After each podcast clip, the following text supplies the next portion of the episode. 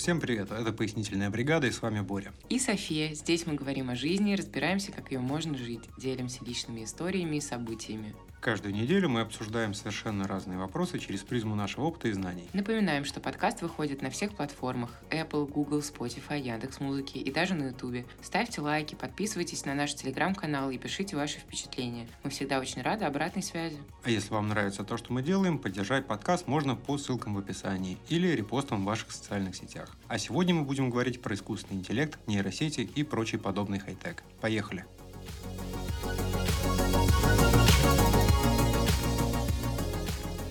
Мы решили поговорить о нейросетях, искусственном интеллекте и обо всех этих технологиях, потому что очень много новостей в последнее время вокруг этого всего. Плюс сегодня первый выпуск третьего сезона, и мы решили в него ворваться со всякими обновками, новинками, поэтому мы поменяли оформление нашего канала и в Телеграме, и в Ютубе, и, собственно, на платформах подкастов. И, и вся эта красота — дело рук, собственно, Софии, но делала она это не одна, а с помощью модного инструмента. Да, я решила поиграться с искусственным искусственным интеллектом, с нашумевшим Mid Journey, с которым, спойлером, мне так и не удалось поиграться, потому что к моменту, когда у меня дошли до него руки, а он стал супер популярным уже, и бесплатно в него играться было невозможно, так как у нас у всех проблемы с картами, с оплатой. И, в общем, с Mid Journey познакомиться мне не удалось. Зато, ну, это не единственная нейросеть, которая помогает рисовать и вообще, которая умеет рисовать. Мой выбор пал на крайон, игра слов, да, карандаш, и посередине слова АИ, да, искусственный ну, да. интеллект, и некая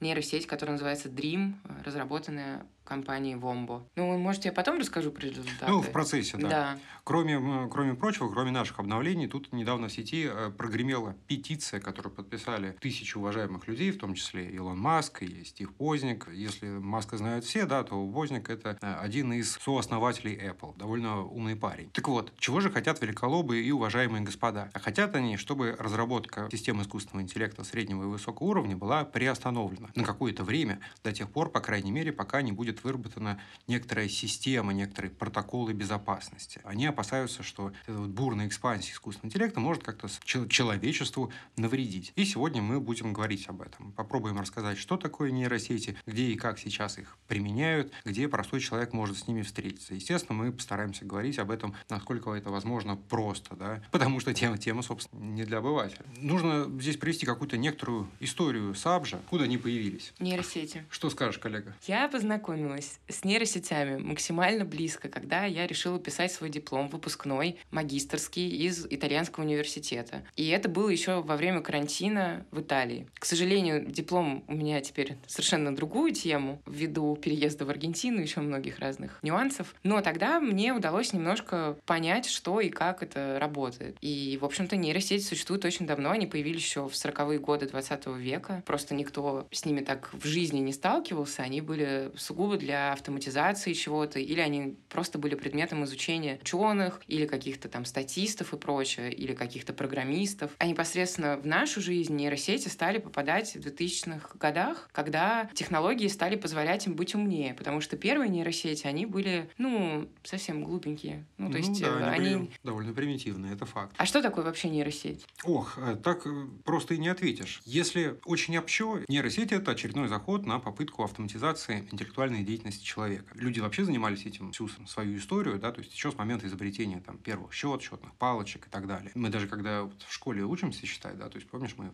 столбик считали. Это ведь тоже попытка что-то автоматизировать. Естественно, в какой-то момент в нашу жизнь начала проникать электроника, да, то есть первые вычислительные машины, механические, ламповые и так далее. Как ни странно, как это не парадоксально и контринтуитивно, они сделаны, эти машины, по нашему образу и подобию. Так и нейросети первые, они состояли буквально из четырех нейронов, вот тогда в 40-е, 50-е. Это тоже попытка скопировать, собственно, человеческий мозг, разум, ну, по крайней мере, принцип, по которому он устроен. И с тех пор, как люди научились делать полупроводники, да, и первые компьютеры, вот это вот все набирало набирала обороты, набирала, набирала, набирала. И нейросети, наверное, это больше софтвер-продукт, да, то есть это не какие-то железки, как правило. То есть это такой тип программ. Ну, во-первых, почему они нейросети? Потому что они Потому из что они- нейронов. потому что они представляют собой, да, собственно, нейроны это такая математическая модель вот единицы человеческого мозга. Да, Ну, есть, просто наш мозг тоже состоит из нейронов, и внутри нас такие же процессы происходят внутри головы. То есть, по сути, он копирует все, что происходит в мозгах у человека, только посредством железок. Именно. И в классическом софтвере, с которым мы с вами встречаемся, обычно все предопределено, логика предопределена и так далее. Да? То есть все происходит по каким-то заранее определенным алгоритмам. Специфика нейросетей заключается в том, что там нет какой-то предопределенной логики. Любая нейросеть подразумевает, что ее обучают или она тренируется, да, самообучается. Как Вот. человек. Как человек. Какое основное отличие да, от человека у нейросетки? Она просто меньше человеческого мозга. Почему она меньше? Ну, потому что человеческое сознание, да, то есть вот как мы его себе представляем, это некоторый продукт деятельности мозга, который состоит из вполне себе физических единиц, да, то есть нейронов. Соответственно, программы запускаются у нас на компьютерах. У компьютеров есть некоторые процессоры, да, и у них есть какое-то количество э, единиц. Транзисторов, ядер, все это работает на каких-то частотах. Ну и, к сожалению, собственно, мы не можем пока сделать настолько мощный компьютер, да, который сколько-нибудь походил бы на мозг человека. На текущий момент мы отстаем где-то на три порядка, то есть в тысячу раз наши компьютеры слабее человеческого мозга.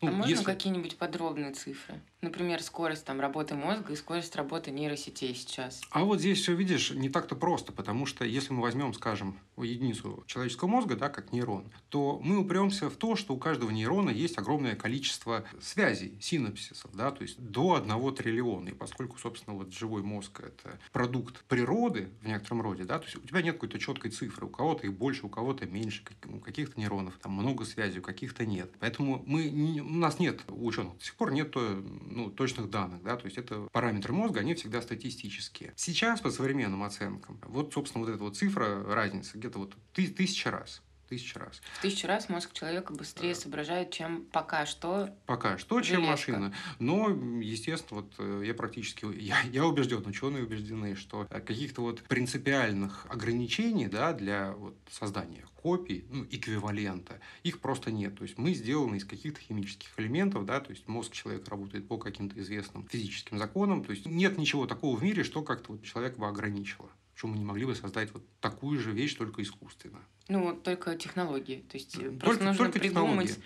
Те технологии, которые позволят это создать, пока их нет. Да, у нас есть даже некоторые модели предсказания, да, то есть вот есть э, некий закон Мура. Он в некотором роде сейчас уже согласовался с реальностью, но долгое время он плюс-минус исполнялся. Соль была такая, что каждый год количество транзисторов, да, вот этих вот единиц в вычислительных процессорах, оно увеличилось где-то в два раза. Поскольку дело это сложное, потом оказалось, что можно еще и архитектуру менять, а не только количество, да, можно изменять подход к проектированию этих э, единиц, да, то есть сначала были транзисторы, потом появились мемористоры, мы каждый раз вот находим что-то новое. Но так или иначе, есть незатухающий тренд. Все эти цифры будут увеличиваться, вычислительные мощности будут увеличиваться, технологии новые будут появляться. И сейчас вот современные ученые-инженеры, они сходятся на том, что где-то вот к концу 20-х, началу 30-х мы построим, наконец, машину, которая по своим вычислительным способностям будет эквивалентна человеческому мозгу, плюс-минус. А экономический международный форум всемирный заявляет, что к 25-му уже примерно 30% профессий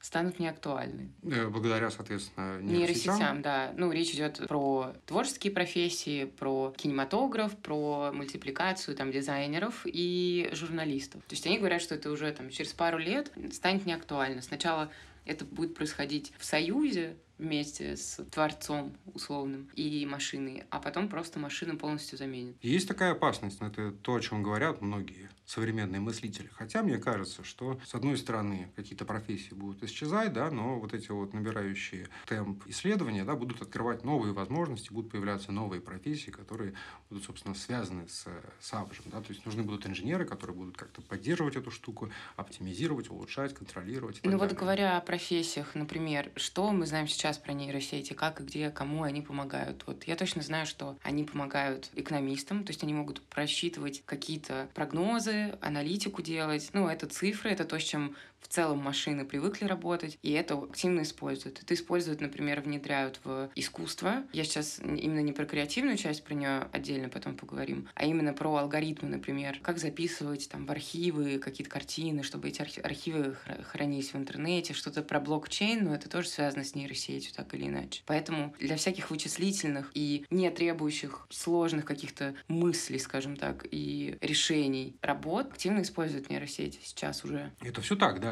Во-первых, и крупные корпорации, естественно, для автоматизации каких-то бизнес-процессов, и ученые в, своих, в своей исследовательской деятельности. Ну и, разумеется, в жизни каждого простого человека тоже есть нейросети. Если у вас в кармане лежит какой-нибудь плюс-минус современный смартфон, да, то есть там, скорее всего, есть какие-то элементы нейросетей. То есть... Ну, я просто не хотела говорить про развлекательную часть. Так-то, естественно, нейросети, они везде. В любом поисковике, в любом там умной колонке, в любом приложении, будь то Инстаграм, ТикТок и, и так далее. Но это не только что-то развлекательное, да, то есть, скажем, когда тебе телефон что-то советует, да, вот ты берешь его в руки, у тебя есть какой-то центр уведомлений, там, да, какие-то suggestions, рекомендации, да, чего открыть. Вот как телефон, почему он тебе советует именно это? Потому что у него есть какая-то нейросеть, да, которая собственно, смотришь, что ты делаешь. То есть это алгоритм, который накапливает некоторую статистику. Да? То есть они же все обучаются. Вот в данном случае конкретная нейросеть обучается тому, что ты делаешь, как ты, так сказать, свой быт ведешь. И на основе того, как она изучает твои привычки, она подсовывает тебе то или иное. Может быть, вот в это время ты привык смотреть Инстаграм. Давай предложим тебе быстрый ярлык. Или, может быть, в это время ты обычно идешь спать и ставишь себе будильник. Давай предложим тебе в такое приложение, да, то есть это какой-то предикшн. Кроме прочего, все мы любим делать фотографии на смартфонах, да, то есть среднестатистического человека, наверное, тысячи их лежит в папках. Естественно, мы любим фотографировать вечером. И практически у каждого телефона есть встроенная нейросеть, которая помогает делать снимки в плохой освещенности. Как это происходит? У тебя есть в телефоне, ну, некоторая камера, некоторая оптика, да, и у нее есть весьма ограниченные из-за размеров этой оптики способности что-то выхватить. И вот эта вот картинка, которую мы получаем после снимка, да, вот как это обычно происходит, вот вы что-то фоткаете вечером, вы, значит, значит, нажимаете на кнопку, а потом такое происходит вот какое-то время ожидания, там, 3-4 секунды, да, прежде чем готовый снимок появляется у вас в галерее, и вы видите такую вот хорошую освещенную картинку. Как это происходит? В этот момент нейросеть дорисовывает то, чего нет то, чего не увидела камера. Да, но есть некоторая вот у нее логика, статистика, как, собственно, там свет распределяется, как, какой цвет должен выглядеть в темноте. И, собственно, вот это вот предсказание. Такие вот, казалось бы, простые вещи, то есть сказать, что это развлечение, ну, я не уверен, что это развлечение. Ну, фотография – это развлечение. То есть развлечение, это... ты считаешь? Ну да, ну, конечно, но это не что-то серьезное. Это же там не медицинская операция, не расчет каких-то рисков, не, в конце концов, там, банковское приложение или приложение, которое обеспечивает электроэнергией весь город. Ну вот тогда вот эти вот все системы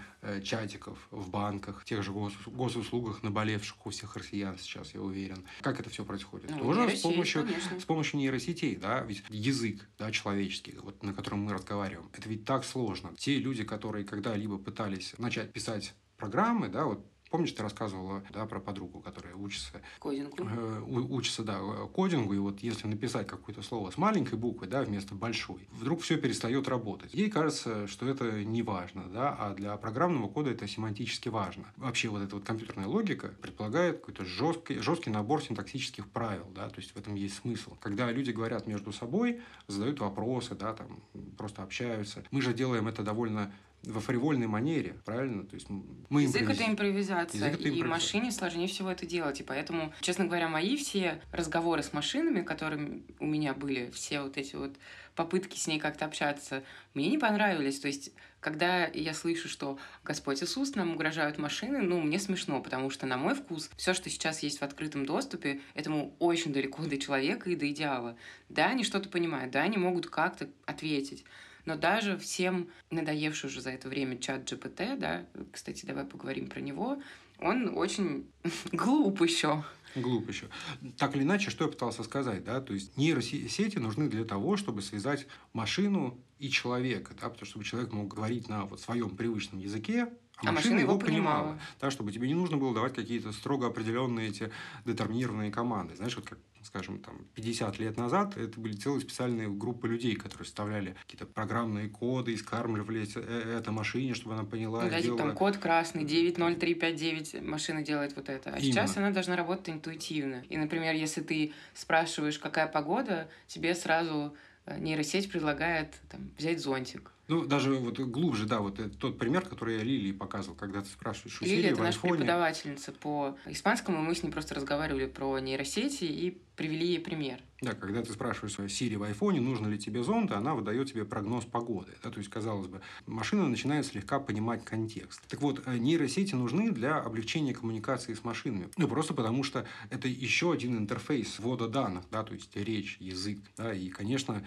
вот этот человек, человеческий язык нужно как-то скармливать машине, да, а как ты можешь заведомо весь язык прописать, да, ты можешь написать словарь, но комбинации слов, они могут порождать совершенно разные смыслы, да, иногда даже метафоры. И вот, собственно, нейросети, да, то есть как самообучающиеся алгоритмы, они нужны для того, чтобы человеческий язык расшифровывать и скармливать его в итоге машине да, для понимания. Но, опять же, это все какие-то простые способы применения. Тем не менее, как мы можем видеть, мы все окружены вот этими вот новыми системами, этой новой технологией, да, и если даже мы не придаем ей какого-то большого значения, да, еще 15 лет назад ничего подобного не было, никакой Siri в телефоне не было, она ничего не понимала. С чем отлично справляются нейросети? С текстом и с визуальным, какой, с каким-то визуальным рядом. Чат GPT, тот, который в ноябре вышел 22 и... Давай его обсудим, потому что я совершенно не в зуб ногой. Я, конечно, о нем читал и слышал, но я ни разу с ним не играл, потому что вот мне кажется, что моих базовых представлений о том, что такое нейросети, как они работают, недостаточно. Каков твой опыт? Чат GPT создан не для того, чтобы с ним играть на самом деле. Вообще, что такое чат GPT? Это чат Generative Pre-trained Transformer. А если по-русски, то это чат генеративный, э, предварительно обученный трансформер. То есть это чат-бот, с которым ты разговариваешь. Он, естественно, представляет из себя искусственный интеллект. Он разработан компанией OpenAI. Он поддерживает с тобой диалог. С ним можно, конечно, просто болтать на какие-то темы, там, как многие с умными колонками болтают, но он может тебе помочь. По сути, это твой персональный помощник. То есть, если тебе раньше нужен был какой-нибудь ассистент или еще кто-то, теперь твой ассистент — это чат GPT от OpenAI. Он, конечно, сделан, обучен до 2021 года, то есть у него все знания и вся база, которая в него погружена и с которой он ознакомлен, она до 2021 года. Но этого достаточно, чтобы он отвечал тебе на какие-то вопросы и на какие-то твои задачи. То есть ты можешь написать ему, например, мне нужно полететь в отпуск на Шри-Ланку. Распиши мне программу на 30 дней отдыха. Он пишет тебе программу. Конечно, круче всего он работает на английском языке, но на русском он тоже хорошо умеет. Не так хорошо, как на английском, но все равно. Он расписывает тебе программу, и он достаточно умен, чтобы ты его корректировал по каким-то нюансам. Например, он тебе выдал программу, а ты пишешь, а у меня непереносимость солнца. У меня аллергия на солнце, и мне нужно, чтобы я в такой жаркой стране максимальное время находилась в каких-то помещениях. Сделай мне программу с учетом этих данных. И он тебе ее обновляет, обновляет, обновляет. И это самое вообще важное при общении с нейросетями. Давать им подробности, давать им детали, потому что они обращают на них внимание и перерабатывают тебе под это свой ответ на твой запрос. Например, многие коучи, тренеры по там, здоровому питанию и прочее могут лишиться очень быстро своей работы, потому что он очень круто придумывает рацион. Потому что он машина, он тебе считает калории. То есть, например, какая-нибудь девушка, которая занимается спортом, ей нужно там определенную... Сначала она спрашивает, во-первых, сколько мне нужно калорий. То есть она у него все спрашивает, этого чата GPT. Он собирает всю информацию и выдает ей рацион там на весь год. Ты можешь запросить ему, сказать, например, я живу в Аргентине, у меня вот такой-то вот там доход. Мне нужно тратить в неделю столько-то денег на еду, посчитай мне рацион там, чтобы в нем обязательно были столько-то белков, столько-то жиров, бла-бла-бла-бла. И он тебе все это выдает. Но разберется ли он с восьмью курсами валют в Аргентине? А какая тебе разница, если цены в песо он тебе будет называть? Да, это тоже верно. Собственно, это достаточно умная штука. Я болтала с ним ради развлечения. То есть я не просила его решать какие-то сложные задачи, типа там рациона или путешествий. Но мне в целом понравилось, что он делает. И как он мне отвечает. Он даже может там приложить тебе маршрут. Или если тебе лень что-то гуглить, ты пишешь чат GBT, ну-ка расскажи мне подробно, как мне вот туда добраться, на каких автобусах мне лень там смотреть Google Maps. И она тебе все рассказывает рассказывает. Ну, то есть, это фактически Google 2.0, да, только Google ты раньше сам что-то писал, а потом тебе нужно было как-то уточнять собственные запросы, да, чтобы он выдал тебе более релевантную выборку. Эта же штука понимает тебя с полуоборота языка. Да, и то есть тебе, ты сидишь просто с ним в чате, он тебе присылает ссылки, картинки, все, что тебе нужно по твоим запросам. Но это действительно просто личный помощник. Вот ты говоришь, что до умного и ей еще далеко этой сетки. Что это, это скорее значит? не ей, а мне кажется, вот тем, которые разрабатывают э, креативные штуки, например, Midjourney, к сожалению, я не знаю, но он вроде как самый классный сейчас. И он здорово перерабатывает что-то. То есть, если ему закинут референс, и если ему объяснить, что ты хочешь, объясняешь ты ему все равно словами, он понимает и рисует достаточно хорошо, и у него тоже отличная выборка. То есть, он тебе присылает там четыре варианта, потом ты говоришь, улучшай мне вот это, ты постоянно комментируешь, комментируешь, комментируешь. И если заморочиться и долго болтать там с Midjourney или чатом GPT, он сделает тебе то, что ты хочешь. Ну, видишь, как интересно ты рассказываешь. Ты относишься к ним, э, ну, к, нейросетям как к инструменту. А пыталась ли ты пообщаться с ними? Да, вот я напомню историю с э, алгоритмом Google, он, он называется лямбда. Один из инженеров болтал очень долго с этой лямбдой, да, и в какой-то момент Лемойн, кажется, фамилия человека, в какой-то момент он решил, что лямбда вполне себе живая, что у нее появились эмоции, чувства, да, что, собственно, там зародился настоящий искусственный интеллект за всеми этими нейронными формулами и так далее, слил все эти идеологии в сеть и так далее. В итоге ему, его отправили в неоплачиваемый отпуск э, и так далее. Да? То есть,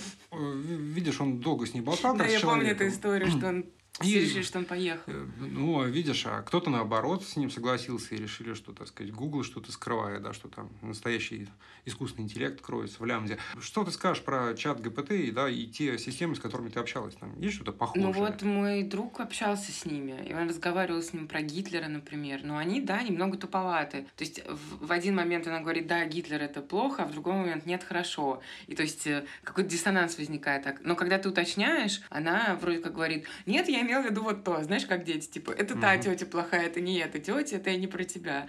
Ну, вот примерно так. Но, конечно, им еще обучаться и обучаться. То есть завтра они не захватят мир. Но, возможно, в какой-то момент да. А касательно вот этих творческих вспомогательных нейросеток, вот те, в которых я делала, в том числе я пыталась сделать э, новый логотип нам и прочее, ну, мне показалось, что они совсем не очень. То есть, возможно, какие-то простейшие штуки они могут сделать, а когда тебе нужно поработать графическим дизайнером, они, наверное, не, не могут пока. Так что графические дизайнеры, радуйтесь. Потому что он все-таки предложил мне какие-то штуки, я уже воспользовавшись его какими-то штуками, сделала свои. То есть у меня было просто какой-то референс или, ну, вдохновение. Как будто вместо Пинтереста полистала нейросетку. Но нарисовать и все доделать мне пришлось самой, потому что он очень много, причем каких-то криповых, кринжовых штук вставляет очень как страшная долина. То есть угу. ты смотришь на это и думаешь, господи, какой кошмар, какая крепота, как страшно это смотреть. Какие-то странные э, завуалированные там детальки встречаются вроде как такая векторная простая картинка, а там какая-нибудь штучка спрятана, какая-то вывернута наизнанку рука, и ты смотришь это думаешь, господи боже. Ну, на самом деле, это просто артефакт. Ну да, да. да. То есть он просто где-то не додумал, просто где-то да, случайно. ей просто, да, действительно, пока не хватает мозгов, чтобы что-то сделать. Все так, все так. Но, Но как помощник это супер, мне понравилось. То есть именно как ассистент. И, наверное, лучшие ассистенты, да, это, на текущий момент это платные ассистенты. Ну да, и э, чат GPT мы знаем, что есть и бесплатная, и платная версия, и Midjourney точно так же есть теперь только платная версия. Вот здесь, мне кажется, стоит сделать пометочку, да, что хорошие нейросети почему-то платные нейросети. Ну вот. почему? Ну это логично, люди обучают очень, ее, тратят на это очень много времени. Очень логично, очень логично. И я думаю, что мы где-то просто в конце, когда будем подводить итоги, да, делать какие-то выводы, мы просто еще раз поднимем этот пункт. Самое важное вообще, помимо того, что они могут захватить нашу работу, нейросети, хотя я сомневаюсь в этом, ну то есть для этого нужно еще очень много времени. Мне кажется, что поначалу это все равно будет союз, то есть э, даже в случае, вот, кому быстрее всего светит лишиться работы каким-то творческим ребятам, мне кажется, да, это может быть классный collaboration, типа Тандем. нейросети, да, и дизайнеров или журналистов, или, ну, для кин- кинематографа нейросеть это вообще находка, то есть они отрисовывают натурально сейчас там какое-нибудь видео на зеленом фоне, то есть вот ты снял какой-то даже ролик для Ютуба и пришел к нейросети, она тебе там дорисовывает. Например, те, кто рассказывают какие-нибудь истории или контент подразумевает то, что там должно быть что-то нарисованное или это разбавит ролик. Для программистов, очевидно, это просто клондайк, потому что, мне кажется, любой, любая современная программа, да, это же набор однотипных штук совершенно, да, то есть э, любое приложение выводит тебе менюшку, да, нет. Да, в любом приложении есть механизм поиска, это все нужно как-то описывать, да, если у тебя, соответственно, есть вот такой вот э, ассистент, типа чат ГПТ, который может тебе нужные модули кода писать за тебя, да, чтобы ты руки не утруждал, конечно, это супер. А ты думаешь, это она или он? Я всегда думаю, что я с ней болтаю. А я всегда... Она хоть и, он хоть и чат, GPT, но почему-то мне кажется, что это она. Я не знаю, почему. Ну, я, наверное, вот тоже подсознательно говорю она, потому что нейросеть. нейросеть. Потому что нейросеть, да, это сетка, это она. То есть, так я себе ее и представляю. Вот. Хотя, естественно, я веду там каких-то знаний технических, да, я, естественно, тоже не одушевляю ее. У меня даже, видишь, э, не то чтобы желания, у меня даже интереса не возникает с ними болтать, потому что, вот как мне кажется, я довольно хорошо себе представляю, что это за объект. Вот. И если, опять же, если у кого-то из зрителей есть сомнения, да, вот вы, слушателей. у слушателей э, есть сомнения, вы вот решите пообщаться с, с этими системами, ну, понятно, с Siri вы довольно быстро, да, устанете, потому что вот что мне удалось найти для вас в интернете. Ну, это, собственно, то, то, как работают нейросети для бедных, да? Ну, это, это действительно смешно. Удачно пошутил, бывает. Может ли так нейросеть? Хорошего. Кстати, как у них там с шутками? О, Они... я, я думаю, у них слабо. Видела, я очень много смотрю, мне интересно это все, я очень много смотрела видосов, как люди мучают ЧПТ. И она, конечно, анекдоты слагает весьма странные. Но я говорю, потому что она на русском еще не очень хорошо умеет. На английском мне кажется, у нее она шутит лучше. Не сомневаюсь, лучше получится. Но опять же, все эти системы довольно легко подловить и обмануть. То есть они могут казаться сколь угодно э, интеллектуальными, да, но сказать, если разобрать, то есть они представляют из себя там много слоев абстракции, да, то есть есть какой-то у нее вход, есть какой-то выход, ну, вход, соответственно, это что вы, так сказать, ей говорите, выход это э, то, что она выдает на это, а вот эти вот слои между, да, это наборы ассоциаций, да, то есть... То, чему ее успели научить. Ну, собственно, да, и у нее есть какие-то ассоциации, то есть она вот получала какие-то данные на вход, там, условно, ей показывали фотографии котов, да, и говорили, вот так выглядят коты, да, потом показывали другие фотографии, и как-то веса распределялись, если она ошибалась, да, то есть вот плохо, там собака не похожа на кота, или там показать кота без глаз. Возможно, кот спит, да, то есть, ну, а вообще обучение происходит точно так же, как у людей. Опять же, это система совершенно эквивалентная человеческому мозгу, да. Но только у людей есть какие-то реальные, реальные стимулы, да, там, не знаю, не суй пальцы в розетку, током ударит, суешь, тебя бьет, больше ну, не хочется. И ты еще как человек можешь это потрогать. То есть у тебя больше спектр чувств, которые ты можешь э, испытывать. Ну, а у, у нейросети есть, соответственно, предопределенное да или нет. Да, это код или нет, это не код. Да? Ну и плюс она все-таки ограничена. То есть, например, если ее обучал кто-то, кто ей сказал, например, Гитлер это плохо, то она тебе так скажет. То есть у нее должно быть достаточно информации, чтобы она проанализировала и поняла, хорошо это или плохо. Для этого в нее нужно вливать достаточный объем этих там книг, статей, примеров и прочее. Так вот, у нее есть какие-то слои абстракции, да, то, как там все вот это вот, собственно, соединяется между собой, и на выходе получается код, или Гитлер плохо, или Гитлер хорошо. Но, опять же, в рамках, пока ваш вопрос вылезает в эти слои абстракции, она будет плюс-минус отвечать вам хорошо, и вы будете думать, ну ничего себе, какая умная сволочь. Но как только ваш вопрос превысит да, вот это вот количество слоев, сразу начнутся проблемы. То есть вы спросите ее, Чебурашка классная история? Он скажет, классная. Читал? Читал. А как звали лучшего друга Гена? И напиши мне его имя задом наперед и прибавь к нему еще раз э, и имя. Да? Вот с такой задачей она уже совершенно не справится, потому что... Вот это... Ну, это издевательство какое-то, ты же в жизни так людей не спрашиваешь. Да, но тем не менее у тебя любой человек как бы справится легко, да, то есть... Э, ну, я бы не сказала Гена, любой. Кто? Э. Ну, те, те, тот, кто знаком, если спросишь китайца, он тоже тебе скажет нет. Я к тому, что не, ну, это может быть частью логики, и не все люди до этого догадаются, как с этой загадкой про сократиков. Ну, тем, тем не менее, это э, сократики это сложно, но лучший друг Гены кто? Это Чебурашка, да? Ну да. Чебурашку ты сможешь наперед написать. Более того, даже алгоритмически, да, вот это вот Чебурашка, да, это массив символов. И написать его задом наперед какой-то алгоритм перебора, ну, конечно, любая машина справится. Но, опять же, вопрос в сложности. То есть ты не то чтобы просишь... В осознанности. В осознанности. Ты не просишь ее сделать что-то невероятное, да, то есть она, естественно, знает, такой Гена и Чебурашка. Но вот это вот лучший друг, имя задом наперед, прибавить другое имя. Ну, да? ты усложнил ей задачу. Да, и все, тут она поплыла. Но, опять же, у нее что, вычислительных мощностей для этого не хватает? Да нет их там просто Ее надо запасом. просто дообучать. Да, то есть она просто не готова. Более того, есть э, разные сети под разные задачи. Какие-то могут видеть изображения, какие-то умеют работать ну, с текстом, с, э, с языком. Да? Ну, опять же, это кусок человеческого мозга, да, то есть попытка скопировать, но очень маленький кусок. И, собственно, на, нащупать его пределы крайне легко. Особенно, если вы знаете, где трогать. И когда я читал этот диалог, да, Лемо Лемойна с Лямдой. Я был крайне удивлен, что вот он, казалось бы, там, профессор, про, профи, ну, он инженер, да, он там работает, вот он так долго с ней болтает. Я, главное, не понимаю, зачем он с ней болтает. То есть, вот это как болтать с Сири, да, но ты не доходишь до этого момента, когда она поищет для тебя в интернете. Но ты ведь всегда знаешь, как спровоцировать поиск в интернете. Мне совершенно не удивляет, что он был отправлен в бессрочный отпуск, а потом уволен, потому что, ну, какой нафиг инженер, да, по бигдате согласие по работе с нейросетями. Типа из-за того, что он не пытался его подловить на чем-то? Он, ну, только, он реально на полном серьезе с ней общался, как там в фильме Хер? Ну, в моем понимании, да, да, в моем понимании нужно просто пьяным быть, чтобы увлечься болтовней э, с нейросетью, потому что это ну, просто статистический попугай, по-хорошему. Такие люди, как ты, ее, скорее всего, пытал бы просто. Ну, я не... Мне даже не интересно, потому что я знаю, как это устроено, я знаю, что это статистический попугай, еще раз повторю. То есть она просто достает из... Знаешь, как вот ты когда пишешь смс да, в телефоне, он подсовывает тебе слова наиболее вероятные. Ну, у меня просто подключена эта функция, да, и он подсовывает мне вот слова. Я могу, соответственно, писать сообщение быстрее, да, то есть это такой prediction.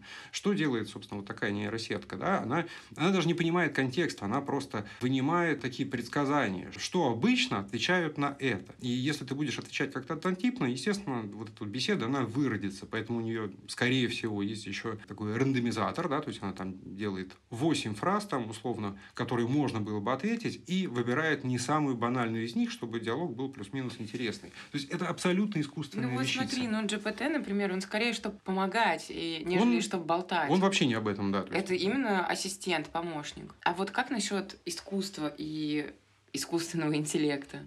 Ну, я видел некоторые работы, да, э, и ну, мне в целом нравится. То есть я смотрю на это как на диковину. И, естественно, я... А ты какие видел работы? Ну, вот совсем такие странные или как что? Я видел и странные, я видел попытку, вот э, мне почему-то очень запомнилось, я случайно наткнулся в ТикТоке, э, попытка визуализации нейросетью эволюции человека. А, ну да, это известный ТикТок. Вот. И мне как-то очень понравилось, потому что и интересно рисует, и стилистически так занятно, и что-то жутковатое есть, тревожное в этом. Да, то есть не каждый человек человек так сможет. Была некоторая в этом самобытность, и, и мне понравилось. И мне понравилось. Плюс вот это, знаешь, еще ощущение таинства, да, потому что у тебя есть, опять же, данные на вход, данные на выход, но что между ними, да, вот то, как там все это соединилось в этих слоях абстракции, это невозможно представить.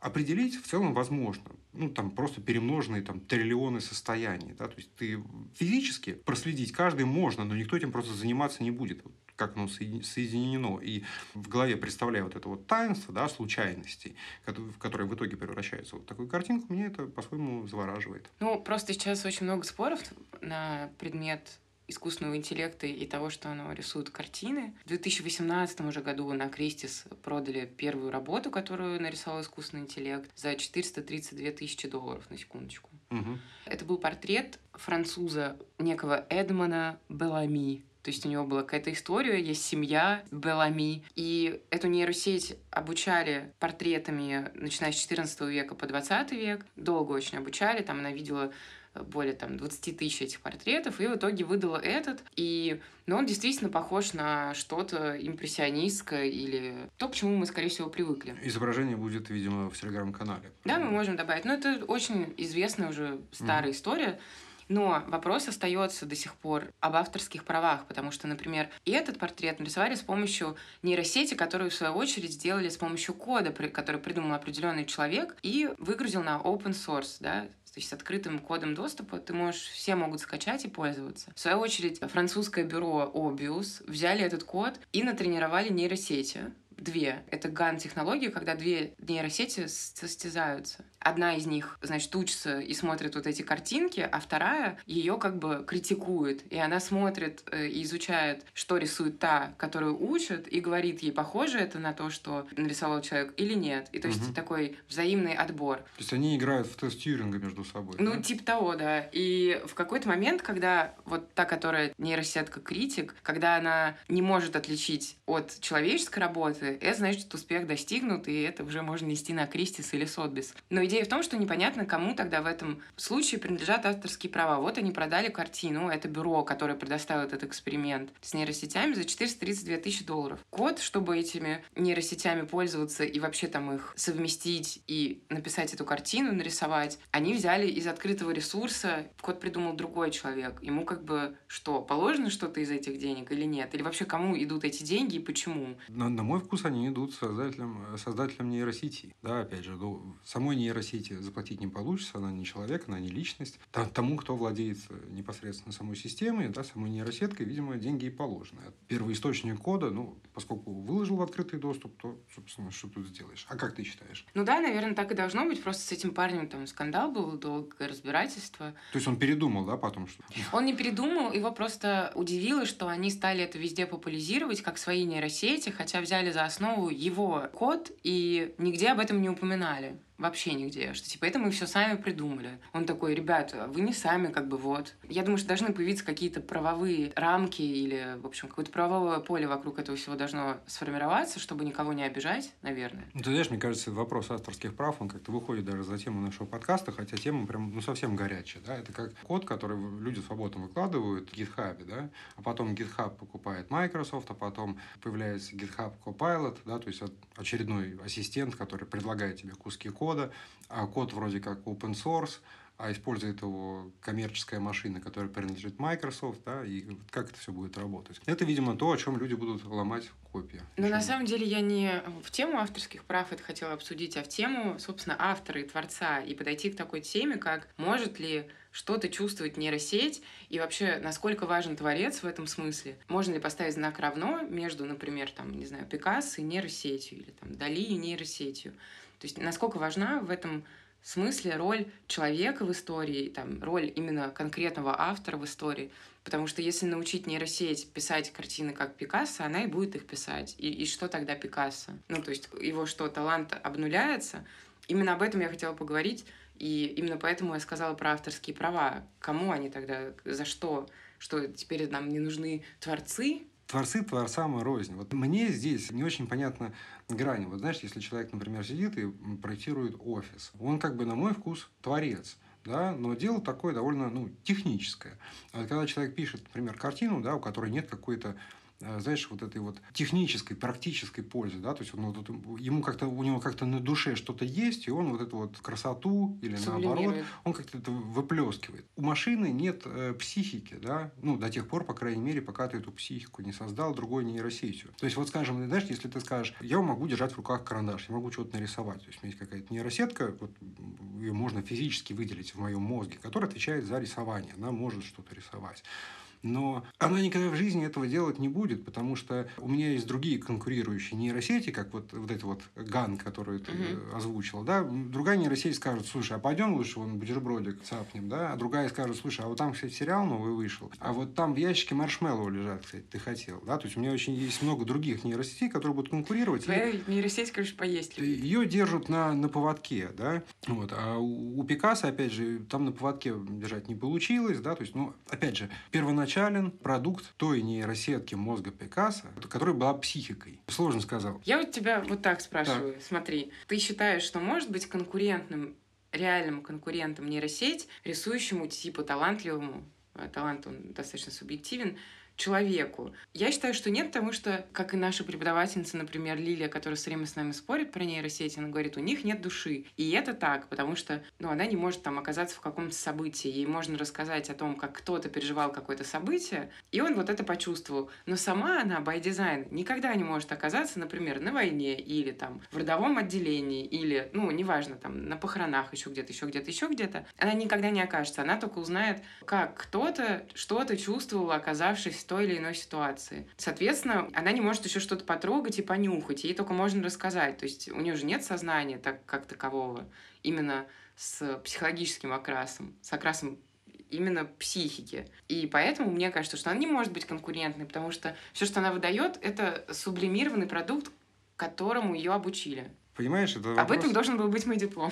Э, это, это вопрос э, такой очень глубокий и философский. Эм, я, Именно. опять же, какой-то разницы, вот, э, кроме количественной, между искусственным интеллектом и человеческим не вижу. Да. Особенно, когда ты создаешь систему... Интеллектом, да, но я тебе делаю упор на психику, а в всяких там творческих аспектах, профессиях, особенно там художников, это супер важно. Ну, ты понимаешь, вот психика... Э, знаешь, есть концепт души, да, вот бессмертная душа, угу. которая, знаешь, как, э, как софтвер закачивается в наше тело при рождении, да, как при смерти оно отправляется в, на другой сервер, там, рай, ад и так далее. Вот если в это верить, да, что есть некоторая душа, которая там просто качует дует из, из одного, из одной бутылки в другую, бутылка – это аллегория для тела, так, тогда, конечно, нет. Но вот я как материалист полагаю, что наша психика и душа, вот, и, психика. И а я тебе не про душу, я тебе именно про психику, ну, вот, что психика. вот э, какой-нибудь, все вот эти авторы, э, значит, им там что-то рефлексируют, рефлексируют, нарефлексировали, собрали там кучу каких-то эмоций, такие, вот мой продукт, вот я там, значит, рисую картину, снимаю фильм или еще что-то, там, mm. выдаю танец. Я полагаю, что моя психика — это продукт работы мозга, да? Все есть... так, и я так полагаю, но только у тебя, в отличие от машинки, ну, от нейросети, у тебя есть еще дополнительный ряд каналов восприятия, кроме головы.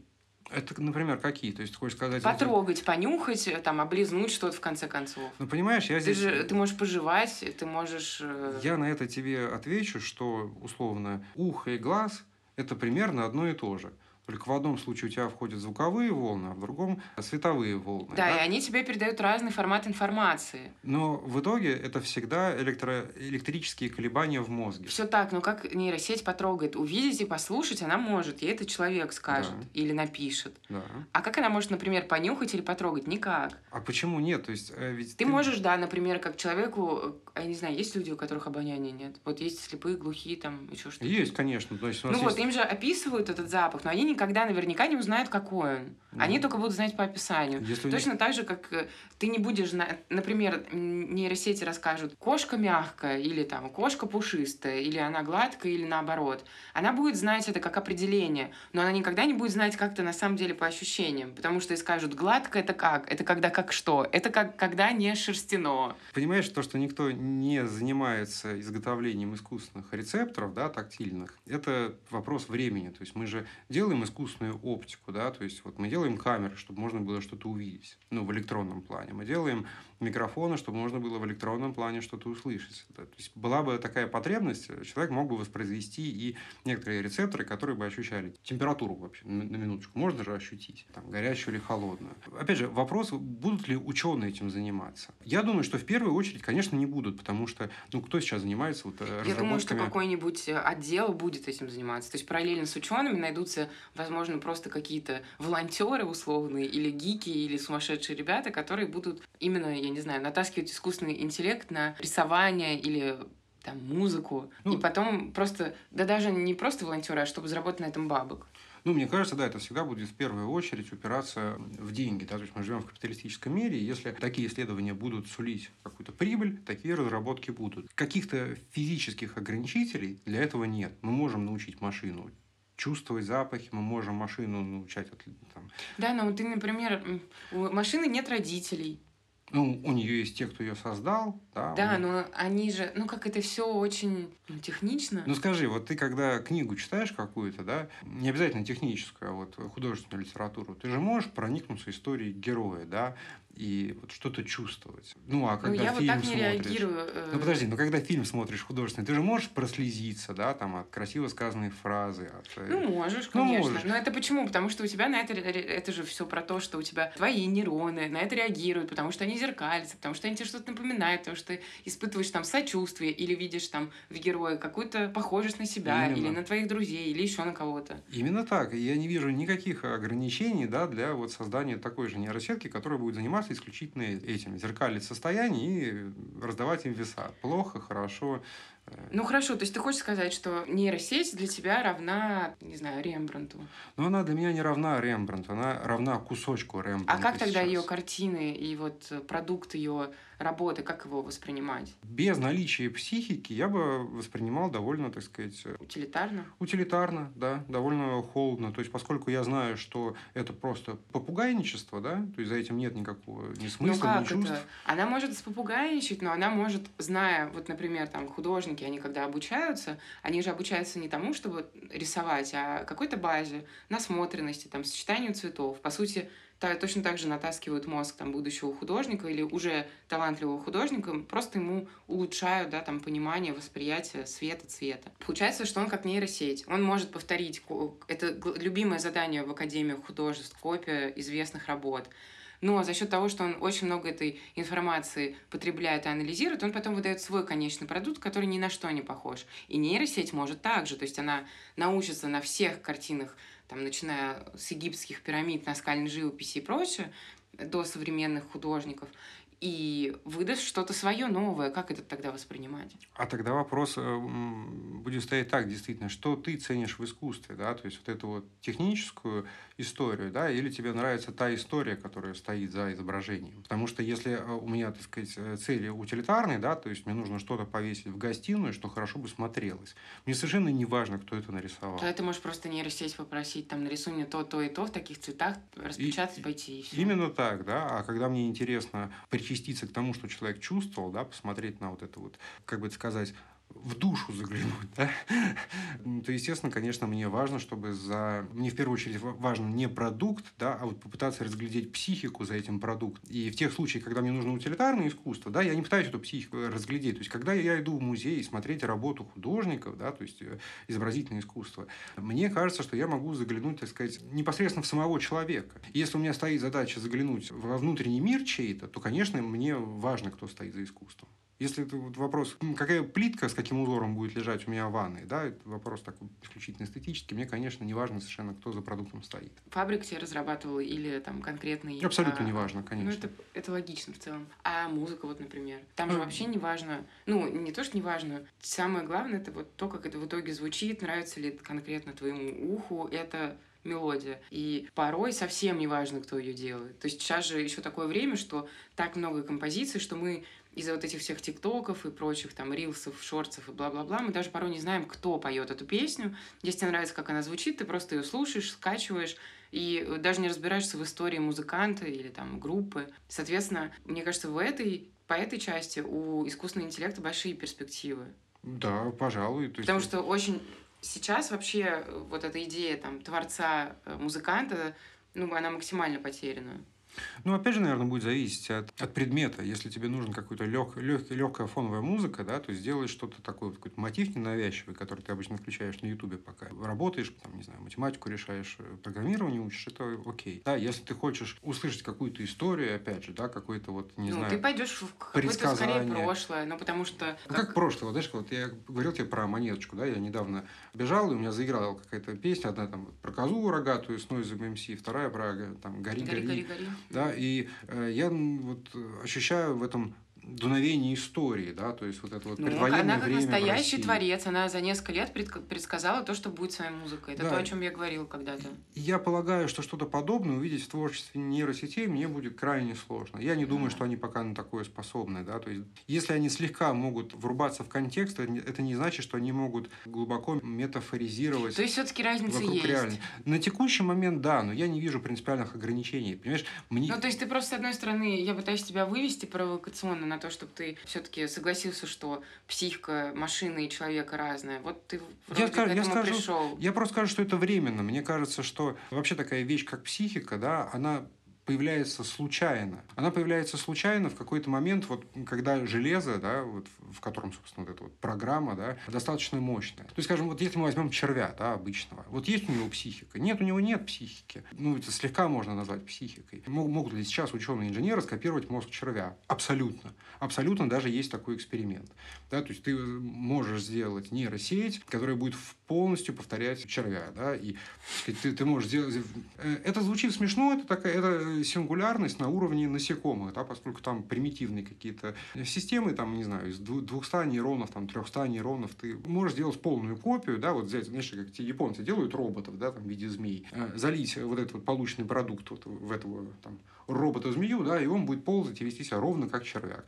Ничего, знаешь, как есть такой эксперимент с осами. Вот, э, скажем, естественно, оса живая, да, ни у кого нет сомнений. У нее есть какие-то инстинкты, там есть какая-то нейронная сеть. У осы есть поведение. Да, то есть ты ее хватаешь, она тебя кусает, она это нектар приносит в гнездо. Так вот, как обычно происходит? Пчела или оса? Оса, если я не ошибаюсь, но в данном случае это не принципиально. Когда оса возвращается в свой улей с добычей, она обычно значит, сначала кладет добычу на входе, потом, значит, заходит внутрь улья, осматривает там все, и только после этого она вылезает обратно, берет добычу и залезает в улей. Так вот, такой эксперимент. Если ты в момент, пока она вот исследует улей, подвинешь добычу, которая лежит у входа, она выползет, обнаружит, что добыча не там, где она лежала. Переложит и опять все повторит. И повторит все. И она будет это повторять ровно до тех пор, пока не умрет. Вот пока ты не устанешь. Ну, то есть, пока добычу, она не обнаружит добычу там, где она ее реально оставила. Абсолютно. Вот настолько у нее уже... Или так, есть... и, подожди, и к чему эта история? К тому, что психика есть, скорее всего, у всех, да, но ее сложность – это вопрос исключительно количественный. Чем больше у тебя нейронов, тем скорее они смогут спродуцировать что-то похожее на психику. У нейросети есть потенциал к тому, чтобы развить эту психику. Конечно. В тот момент, как только мы создадим какое-то техническое устройство, вот физическое, да, эквивалентное мозгу, там, вот,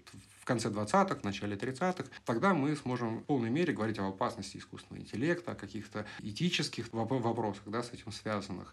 Тогда эти вопросы встанут в полный рост. Вот, но на текущий момент, наверное, вот все так, как мы примерно людям и описали. Ну что, будем закругляться? Поговорим будем... об опасностях, которые нам грозят, и вообще какие выводы? Опасно ли это, нет? В том смысле, в каком описывают в «Терминаторе», мне кажется, ни сейчас, ни через там, 10 лет... А если кто-то не смотрел «Терминатора»? Если кто-то не смотрел «Терминатор», терминатор искусственный интеллект получил свободу воли и решил, что служить людям он не хочет. Или в «Матрице», кстати, там, там такая же история. То есть в какой-то момент э, вот этот искусственный интеллект, он превосходит Человек. создателя, человека, да, и, так сказать, отправляется в собственный путь с человеком соперничая. Да. Мне кажется, это невозможно пока что точно. Единственное, что возможно, это если он выйдет из-под контроля, и начнет захватывать какие-нибудь банковские сервисы, электростанции. Да, положить человека на лопатки, мне кажется, довольно легко в современном мире. Да? То есть телефон сейчас забери сотовый, да, это угу. будет эффект практически ампутации. Интернет выруби. Ну, будет эффект практически ампутации. Вот просто даже если телефон забрать у человека, ты начнешь испытывать дискомфорт буквально там, через 5-6 часов. А то и раньше многие. Я думаю, дети-подростки, которые родились со смартфонами, у них там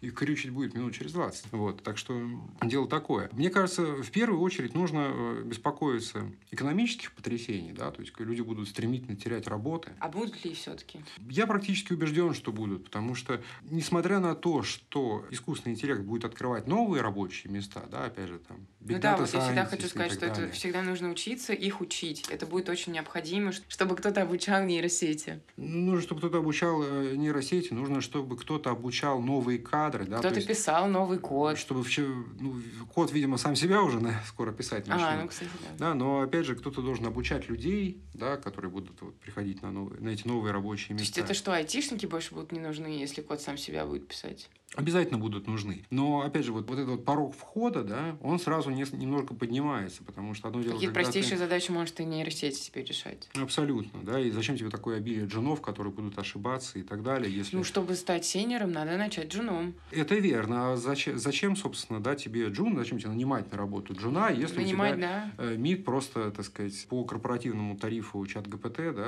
заставить чат ГПТ писать ему какие-то простенькие вещицы, да, то есть это одна из опасностей. А вторая или третья уже, которую мы, наверное, перечисляем, да, самая, вот, мне кажется, большая проблема – это доступность. Потому что, как ты хорошо подметила, самые хорошие, интересные нейросети почему-то платные. Да? То есть... Но они стоят каких-то бешеных денег. Они не стоят бешеных денег, да, но если мы возьмем какие-то развивающиеся страны, да, развивающийся рынок, там, не знаю, Индия, Китай, вот эти вот вчерашние индийские программисты, да, вот, которые писали смешной код, вот у них будет эти 18 долларов, да, там, абонентской платы в месяц, чтобы иметь доступ к чат ГПТ, да. Опять же, а люди старшего возраста, как они, готовы ли они терять свои рабочие места, переучиваться, учиться какой-то вот этой вот новой модной ерунде, ведь как ведь по статистике, да, как только те технологии, которые человек впитал в возрасте до 30 лет, они правильные и хорошие. А те, что появились, когда человеку более 30 лет было, да, это все какая-то ересь гадкая. Ну нет, мы сейчас же очень сильно сместились в возрастные вот эти границы, и, короче, нормально все. Еще переучатся все. И, ну, им придется. Я надеюсь. Ну, видишь, самое худшее, что им придется. Вот. То есть, опять же, люди будут стоять э, Ну, всегда нужно какое-то усилие совершать, чтобы шагать в будущее. С другой стороны, да, то есть, наверное, новостную повестку надо всегда делить на 8, потому что... Почему на 8? На 8, ну, потому что это модно, потому что это сложно, потому что это непонятно. Вот сколько мы слов наговорили, да, наверняка здесь были такие абзацы, когда у людей уши вяли, они ни черта не понимали. Особенно вот будут наши бабушки вот это вот слушать. Они же вообще, наверное, ни черта не поймут. Извините, Извините, бабушки, мы попробуем какой-нибудь другой подкаст еще записать. Интересней. Ну, просто это, это, это сложно. Хотя... Так почему делить на 8? Почему делить на 8? Потому что... Почему именно на 8? Я вот что спрашиваю. Почему не на 2, не на 4? Да. Мне хотелось какой-то вот э, такой гиперболизировать, да, как-то. Ну, мол, типа... Короче, хайп- аллегория ты А, аллегория, это да, типа, то есть э, хайп не соразмерен происходящему. Мгм. То есть э, нейросети как явление там, по- появились в 40-е, в 50-е. Действительно, какой-то мощный boost случился еще в 2012 да, то есть когда Даже в 2007 Ну, в общем, давно. когда они начали лучше, чем люди, распознавать изображения, да, то есть просто сейчас это вылилось какое-то коммерческое, да, такое И в развлекательное, я и говорю, он стал именно за счет э, entertainment а стало это очень популярно. Потому что ты опять говоришь, вот там он что-то определяет, но в ТикТоке он исключительно как entertainment, там новый фильтр или подсунул, Мгм. там смотришь котиков, он тебе теперь Ну все время да, котиков да. подсовывают. Да. Но, тем не менее, за пределами развлекухи, они давно уже с нами, да, ими пользуются корпорации, там, не знаю, новые продукты. Камеры в городе, в конце. Камеры в городе, да, то есть, э, более того, у NVIDIA там нейросети проектируют новые процессоры, да, то есть в их видеокартах. А, соответственно, нейросети работают на этих видеокартах потом. Все это уже давно с нами, да, и будет просачиваться в нашу жизнь, а мы просто должны быть, собственно, в курсе. Да, а мы, пояснительная бригада, будем стараться держать вас в курсе. Наверное, на этом давай закончим наш искусственный интеллектуальный подкаст. Пожалуй, да, оставим слушателей осмыслять всю, всю эту лабуду. Вот, э, и опять же оставим наверняка, как обычно, в Телеграме пачку ссылок. э, Фоток, примеров фоток или что-нибудь. и так далее. Может быть, скрины нашего общения. Или... И да, будем ждать ваших впечатлений от нашего переоформления новых там всяких иконок, логотипов и прочее. Собственно, да, задавайте вопросы, пишите комментарии и так далее. Вот. И спасибо, собственно, что были с нами. Если вам нравится то, что мы делаем, поддержать нас можно по ссылкам в описании или просто сделав репост в ваши социальные сети. Собственно, на этом все. Вот что нам удалось найти для вас в интернете. Пока-пока. Пока-пока. Чао, амигос.